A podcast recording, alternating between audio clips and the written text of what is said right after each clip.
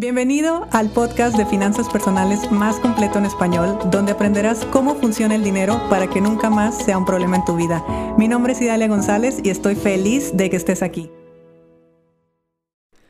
Algo que me dijeron cuando yo estaba iniciando y que en aquel momento no entendí, cuando yo estaba iniciando mi negocio y que no entendí, fue que me dijeron, Idalia, no te enamores de tu negocio.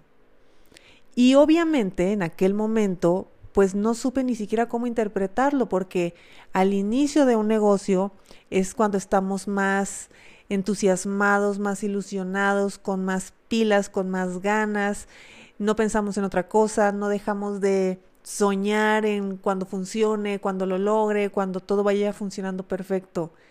Y la verdad es que hoy, cuatro años después, entiendo a qué se referían con que no nos enamoremos de nuestros negocios. Y bueno, primero aclarar que un negocio es negocio cuando te da dinero. O sea que el único objetivo que tiene un negocio es producir dinero. Ese es el único. Ya se puede también que genere un impacto en la sociedad, que te haga realizarte como persona, que tengas un equipo de trabajo al que estés ayudando a crecer. Esas cosas están muy bonitas y qué bueno. Pero el objetivo de un negocio es que produzca dinero. Si no, se puede llamar hobby, se puede llamar servicio social, se puede llamar de muchas maneras, pero no sería un negocio. Esto es un error en lo que en los que muchos muchos caemos porque no estamos produciendo dinero. Creemos que todavía estamos en la etapa donde no se produce y creemos y creemos y creemos y pasan años y, y no hemos salido de esa racha. Entonces es como que, a ver, se me hace que mi negocio en realidad no es negocio. Mi negocio ha sido otra cosa, pero no un negocio. Y la frase de no te enamores de tu negocio es porque efectivamente cuando nosotros nos enamoramos del negocio, de una pareja, de lo que sea, cuando nosotros nos enamoramos, todo el exceso de químicos que estamos agregando y todo el exceso de ideas, emociones, sensaciones, ilusiones, por supuesto, no siempre nos permiten ver la realidad de las cosas. Estamos en una nube, literal. Y en esa nube no podemos ver pues los conflictos que pueda ocurrir, las cosas con las que me voy a topar, lo que me puede salir mal y estamos en un exceso de confianza de sí, todo tiene que ser perfecto, todo va a ser perfecto, ya lo decreté, ya lo, ya lo vi y así va a suceder. Y qué bonito, qué padre si a ti te ha sucedido. A mí no me pasó así. Entonces, conforme uno empieza el negocio y te vas dando cuenta de pues pequeños ajustes que tienes que empezar a hacer, luego te das cuenta que las ventas no eran como tú creías y luego tu producto ahí le faltaba algo y a ti quizá eh, necesitas desarrollar otras habilidades, necesitas desarrollar otras áreas y luego quieres empezar a emprender en un mundo digital y te das cuenta que es un mundo que no conoces en lo absoluto y tienes que empezar a invertir muchísimo tiempo en educación cuando tú lo que necesitas es tiempo de operación para poder producir dinero y el dinero en la cuenta del banco se está acabando cada vez más. Entonces nos hacen creer que sí, el amor lo puede todo y por amor a tu negocio y por amor a tu trabajo vas a aguantar. Y sabes qué, te doy la razón, porque yo he estado ahí y por supuesto que sí se siente así. Pero al no estar enamorada literal de mi negocio, es que lo pude ver de forma objetiva. Y de forma objetiva uno puede ver si los números dan o no dan. De forma objetiva, uno puede ver si la estrategia está funcionando o no está funcionando. De forma objetiva, uno puede ver si uno como emprendedor tiene las herramientas, las habilidades, el conocimiento necesario para poder dirigir el emprendimiento o no. Eso también es muy importante que seamos capaces de verlo. Pero lo vemos de forma objetiva porque ya nos bajamos de la nube, no estamos allá arriba enamorados y nos damos cuenta del objetivo principal. El objetivo principal y me atrevo a decir, el único objetivo era producir dinero.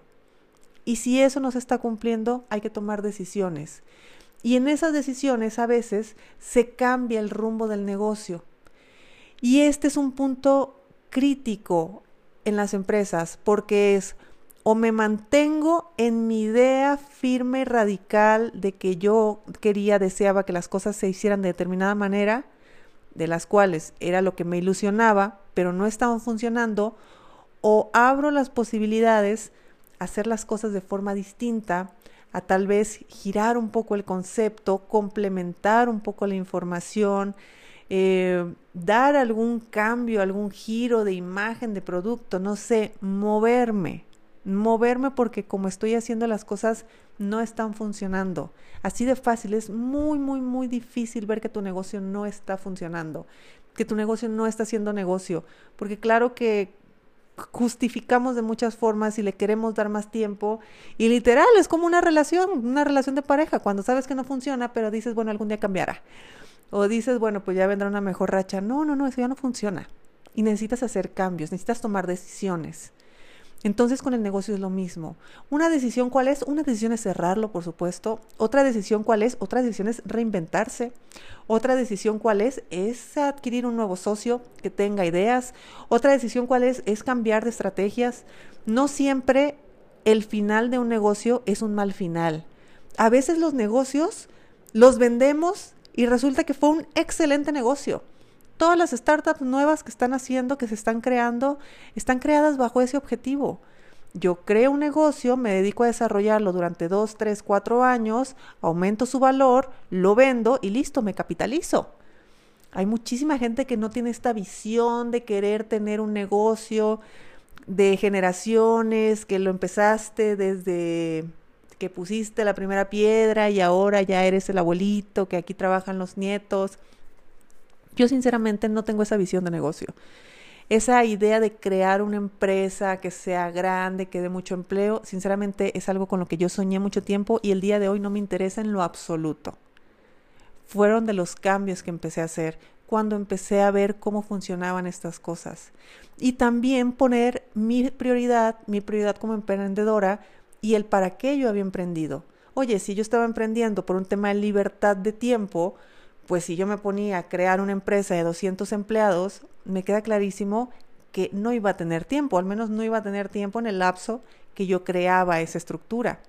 Si yo estoy emprendiendo por dinero, pues listo, entonces me dedico a aprender sobre cómo escalar un negocio de forma rápida, de forma sencilla, porque yo ya no tengo las ideas del trabajo duro, porque yo ya no tengo ideas que en, que en el pasado a mí me detenían, y el día de hoy puedo crecer económicamente sin tener que batallar, sin tener que sufrir.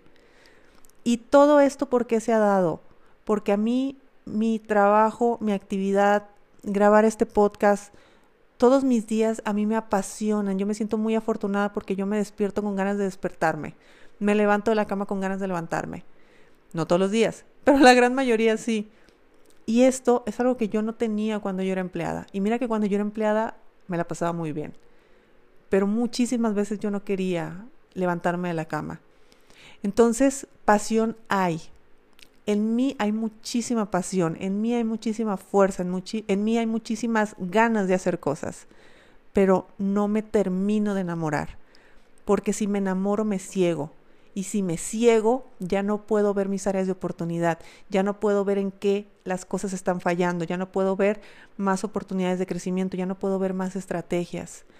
Entonces, no es una, bueno, te estoy contando mi experiencia, obviamente como emprendedora, no es una regla, no es una ley, pero sí es, un, es una experiencia que te quería dejar el día de hoy.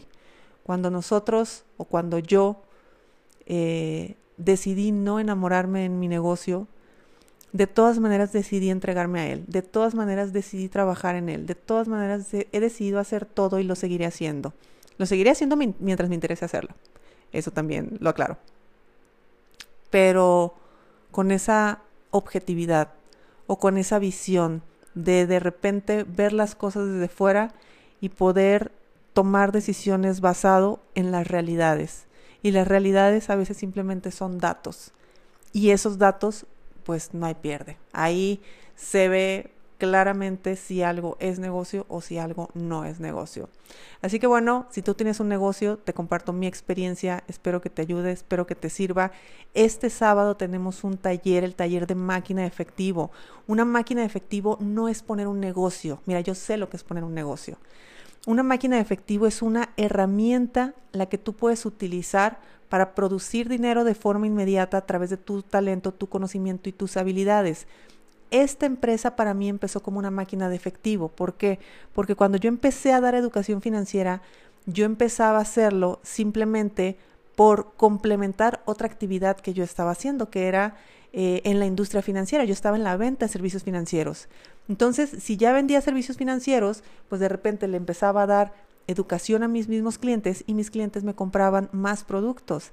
Así era como yo ganaba. Yo tenía la educación gratuita y ganaba a través de productos financieros. Después me di cuenta que me gustaba más la educación que la venta de productos. Entonces inicié una máquina de efectivo donde yo daba cursos, pero no como negocio. Simplemente era un conocimiento que yo tenía y eché mano de eso. Invertí cero pesos. Entonces tu máquina de efectivo se va a basar en tus talentos, tu conocimiento y tus habilidades. Que nadie te diga que eso que a ti te encanta no puedes producir dinero. Sí puedes producir. Esa idea que tú traes en la cabeza sí puede generar dinero. Ahora, esa idea tiene que tener una estructura, tiene que tener un orden y tienes que saber cómo y a quién vendérselo. Eso vamos a hacer en el taller de este sábado. Te voy a enseñar cómo crear tu propia máquina de efectivo. Tenemos solamente 20 lugares porque este taller lo voy a dar yo personalmente. Después vas a ver que lo voy a estar vendiendo de forma grabada, pero en esta ocasión lo voy a tener en vivo porque esas 20 máquinas de efectivo de estas 20 personas que me acompañan este sábado las voy a validar yo misma. Lo que quiero es que te des cuenta que tus ideas sí pueden producir dinero y si producen dinero, el siguiente paso es convertirlo en un negocio.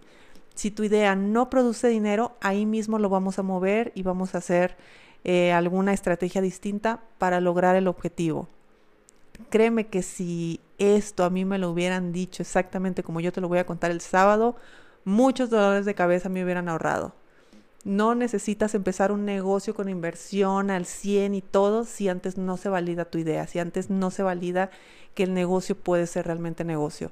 Así que vamos a hacer tu máquina de efectivo, vas a producir dinero y a partir de que tú veas cómo funciona esa producción de dinero, tú ya decidirás si continúas y haces un negocio o bien mantienes tu máquina de efectivo simplemente para cuando requieras dinero extra. Yo lo hago, yo tengo varias máquinas de efectivo de las que simplemente he hecho mano, pues bueno, en algún momento que requiero algún ingreso extra, listo, lo hago y ya está. No me interesa que se conviertan en negocio. Me interesa que me produzcan dinero cuando yo lo requiero. Así que bueno, tiene un precio de 97 dólares, te lo digo de una vez. Y si te interesa, ve a mis redes sociales y ahí mismo vas a encontrar las ligas para que te inscribas y te registres. Deseo que tengas un muy buen día. Ya me contarás cómo te va con tu enamorada, con tus negocios. Y bueno, nos escuchamos mañana. Si te gustó el episodio de hoy, compártelo con quien crees que necesite escucharlo. Sígueme en mis redes sociales arroba Idalia González MX en Facebook e Instagram. Suscríbete y nos escuchamos mañana.